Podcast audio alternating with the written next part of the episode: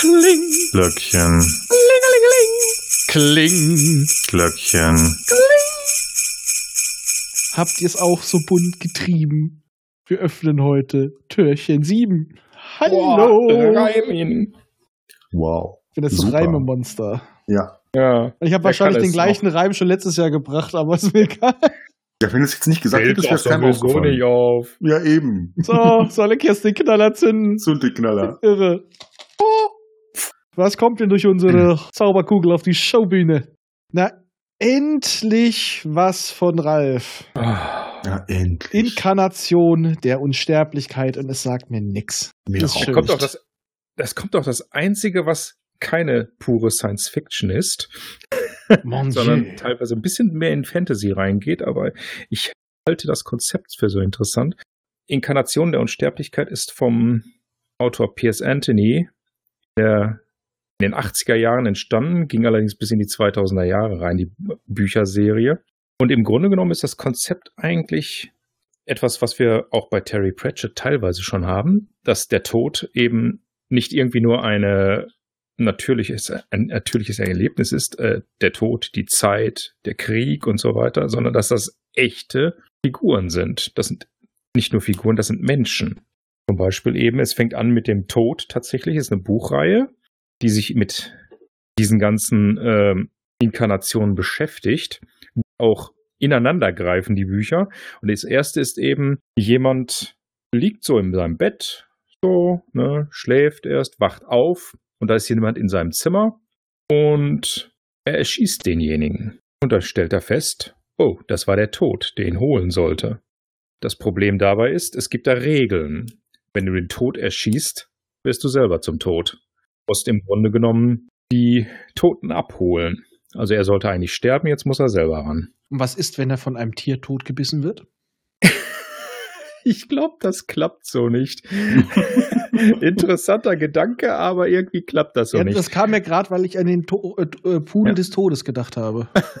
Ja, der Pudel des Todes, das hat schon was. Ja, es wird ja immer wieder aufgegriffen, aber es wird in, in diesem Fall, muss er dann auch die Regeln lernen, ne, wie er die Seelen, was er mit den Seelen zu machen hat, ne, wie er die zu gewichten hat, wo er die hinschicken soll. Er muss, er muss prüfen, ist derjenige gut, ist er schlecht, ne. Äh, da gibt's äh, Mittel und Met Methoden, die er teilweise selber rausfinden muss und trifft dann dabei allerdings auch auf andere Inkarnationen. Da gibt es zum Beispiel die Inkarnation der Zeit, der ähnlich wie man es, glaube ich, von äh, Merlin behauptet hat. Nur hier passiert es wirklich, dass er nämlich rückwärts lebt. Oder der Krieg, der tatsächlich auch teilweise überhaupt kein Interesse daran hat, Krieg zu führen. Und Ist ja nur Arbeit. ja, ja, also der, gerade der Krieg hat mich als Figur besonders interessiert, weil äh, es spielt eigentlich in einer Parallelwelt. Es spielt nicht in unserer Welt, sondern in einer Parallelwelt Mhm. äh, wo das tatsächlich so der Fall ist. Und ähm, das merkt man dann daran, dass der Krieg in Zusammenarbeit mit der Zeit hingeht und den Zweiten Weltkrieg verhindert. Mhm. Weil seine Kumpels waren äh, Roma. Sinti, Roma, wie auch immer. Ja. Ja. Ne? Das war ein Kumpel von ihm und ähm, er geht hin. Er ist eigentlich ursprünglich ein indischer, ich glaube ein indischer Kriegsführer gewesen, also so ein General, sowas, und äh, wurde dann eben zur Inkarnation des Krieges und kam auf die Idee, ich will nicht, dass die im Zweiten Weltkrieg beim Holocaust alle draufgehen, also sorge ich dafür, dass das gar nicht erst passiert. Und das ist natürlich auch ein Konzept, wenn diese Inkarnationen tatsächlich zusammentreffen und zusammenarbeiten, was dann in den Büchern teilweise immer wieder passiert, bevor dann auch äh, auf diese Inkarnation eingegangen wird. Also das, es wird zuerst auf den Krieg eingegangen und später dann die Zeit tatsächlich auch nochmal genauer besprochen. Dann äh, können da ganz unerwartete Dinge passieren. Das geht dann auch so weit, dass Mutter Natur im Grunde genommen, dass Mutter Natur tatsächlich eine Frau ist und es bis in die letzten Bände tatsächlich auch so weit geht. Es ist nicht nur Satan, eine Figur, ein, ein Mensch, auch seine äh, Vorgänger, da kommen wir zu den ganzen Namen, Satan, Beelzebub, Luzifer, das sind alles unterschiedliche Namen, weil das waren alles unterschiedliche Menschen. Das klingt ja spannend. Ja. Mhm. Und das wird dann bis zum Ende tatsächlich bis ins Extrem getrieben. Gott ist auch ein Mensch. eine Inkarnation, die ersetzt werden kann. Naja, also ich, ich, ich kenne eine nette Geschichte, in der Gott einfach ein dauermasturbierender, ähm, ja, ich sag mal, fast Junkie ist, der sich sein Gehirn weggebrezelt hat. Also der Gott, der am Anfang dort existierte, könnte das wahrscheinlich auch sein, weil äh, der wohl völlig abgedreht ist und es tatsächlich ein Muss sein muss. Äh, er muss ersetzt werden. Also ich empfehle mal die Comics zu Wormwood. Es geht um Jesus und den Antichristen und seinen sprechenden, bösartigen Ja. Hasen. Hammergeil. Also ke- keiner von diesen Menschen, die da teilweise auch, wie gesagt, äh, Lucifer oder sowas, den Teufel spielen, ist von sich aus schlecht, genauso wenig wie der Krieg schlecht ist. Äh, sie haben nur eine Rolle auszufüllen. Und wie gut sie das jeweils machen. Interessant zum Beispiel auch die Idee, dass äh, wenn der Teufel ausgetauscht wird gegen jemand Neuen, auch da gibt es Regeln, wie das passiert. Jede, jedes hat seine eigene Regel, wie das passiert. Der alte Teufel wird weiter beschäftigt. Und zwar in der Bürokratie. Er wird Verwaltungsbeamter. in der Hölle. Der in Teufel- der Hölle, natürlich. Teufel Der steckt kriegt im dann einen Detail. bestimmten Bereich, den er verwalten muss. Also die werden nicht einfach, wie wir der Tod zum Beispiel, erschossen. Nein, die müssen weiterarbeiten. Ich sehe schon, das muss ich mir auch gleich bestellen. Ich habe es auch schon auf die Liste gepackt. Hört sich total super an. Mhm. Es ist ein gewisser Humor drin, ja.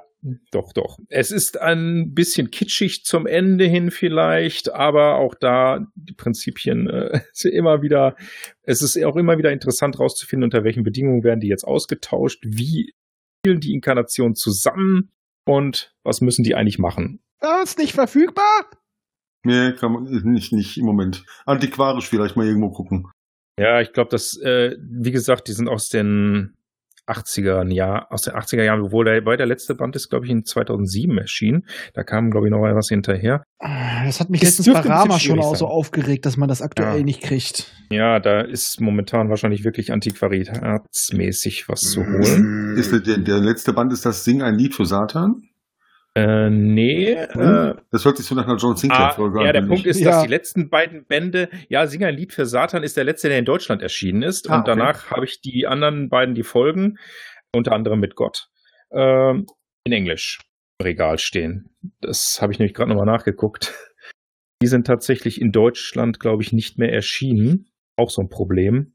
Das ist ähnlich wie bei Anthonys Reihe über Xant, auch eine Fantasy-Serie über eine Paralleldimension, wo dann die letzten Bände auch nicht mehr in Deutschland erschienen sind, so wie das aussieht. Es gibt die nicht mehr Also da digital. haben- hat man irgendwie aufgegeben. ah, eBay ist mein Freund. Ja, eBay hilft meistens. Ja. Irgendwer will die Bücher dann immer irgendwie loswerden. Ich würde sie nicht abgeben. Die sind ursprünglich in Bastei-Lübbe Verlag erschienen. Wir unterhalten uns nachher mal in welche Reihenfolge, ne? Ja, ja, Gut. auf jeden Fall. D- Hier über eBay habe ich mir auch meinen mein Rama geholt. das wird dann äh, auch noch mal irgendwann besprochen. Wir haben zu wenig Ja. Zeit. Ich habe zu wenig Zeit. Halbfettmargarinen, ne? Ah. Ja, richtig. Roma Gold. Oder wir Rama. nehmen dann Rama einhalb, dann ist die japanische Variante. das war Ranma. Ja, und? Wieder mal Ranma. ja, wer weiß, was auf Rama abgeht. Ah, Die, äh, die Bücher 2 bis 3, 4 existieren nicht. ja.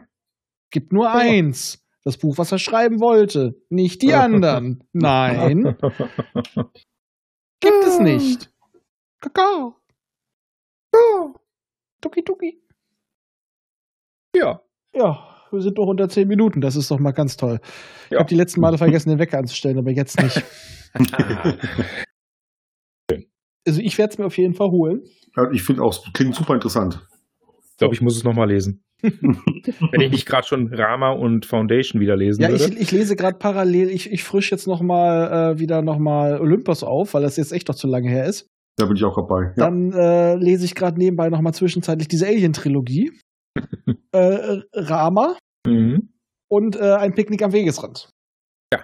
Okay. Okay, dann äh, machen wir jetzt aber auch erstmal wieder Schicht. Wir sehen uns morgen wieder. Und tschüss. Macht's gut. Tschüss. Ciao.